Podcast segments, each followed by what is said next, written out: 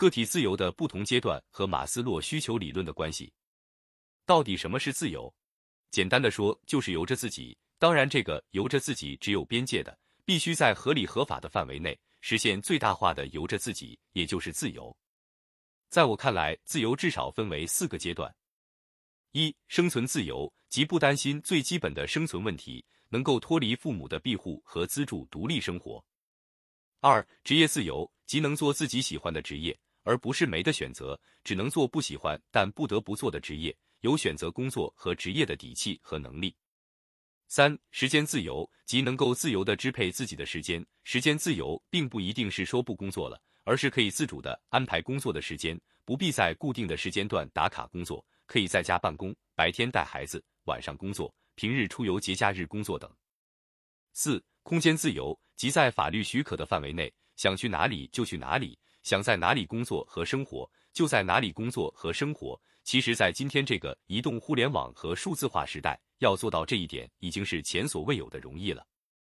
五、财务自由，即不再需要为了赚钱而工作，即使不工作，也有源源不断的被动收入，足以满足生活所需。这个就是比较高段位的挑战了，只有极少数人能够做到。但今天这个价值可以以数字化的形式流通，通过互联网搭建自动运转的平台，随时随地可以全球不在场交易，实现自动收付款的闭环。要达到财务自由，相对历史上任何一个时代。都是最好的时代。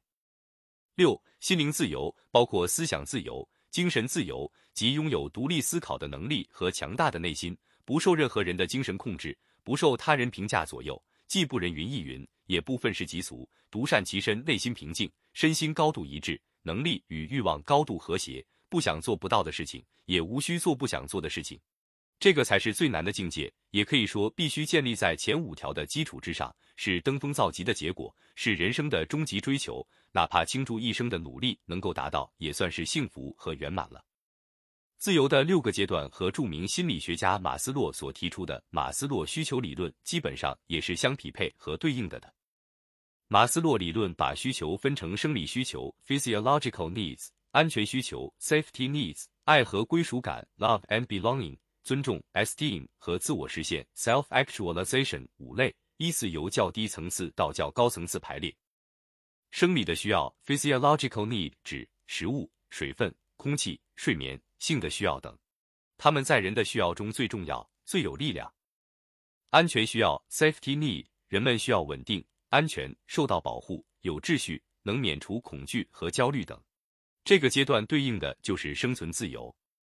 归属和爱的需要 （belongingness and love need），一个人要求与其他人建立感情的联系或关系，例子：结交朋友、追求爱情。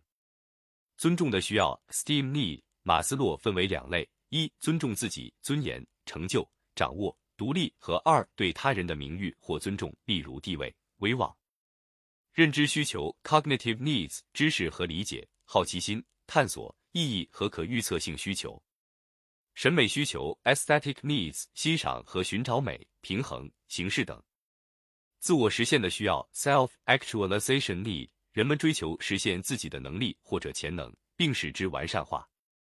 自我实现的需要是最高层次的需要，是指实现个人理想、抱负、发挥个人的能力到最大程度，达到自我实现境界的人，接受自己也接受他人，解决问题能力增强，自觉性提高，善于独立处事。要求不受打扰的独处，完成与自己的能力相称的一切事情的需要。在自我实现需求之后，还有自我超越需求 （self-transcendence needs）。一个人的动机是超越个人自我的价值。当一个人做事的动机不再考虑自己，而是超越个人自我价值，完全做到无我时，我想他大概也就实现了从物质到精神的完全自由。我本人目前正处在探索第五阶段的征途，即致力于实现财务自由，主要是借助互联网和数字化实现被动收入的探索和实践。比如搭建属于自己的网校平台，为知识创业者提供一个实现被动收入的管道；还有数字商品交易平台，同样是为知识产权所有人、数字作品从业者提供一个可重复销售、实现边际成本递减和复利增长的被动收入管道。总之，我所做的一切工作都围绕着一个主题，即实现职业自由和生活自由。不仅仅是我个人，也包括平台上的每一位参与者。而我未来要跟大家分享的，也正是从第一阶段开始，即年轻人离开父母的庇护，独立生存开始，到实现自由职业，再到四年前开始创业，一直到现在运营自己平台的全过程。内容涵盖从商业模式的策划到具体的技术实施细节，一切的一切都为了实现个体的独立和自由。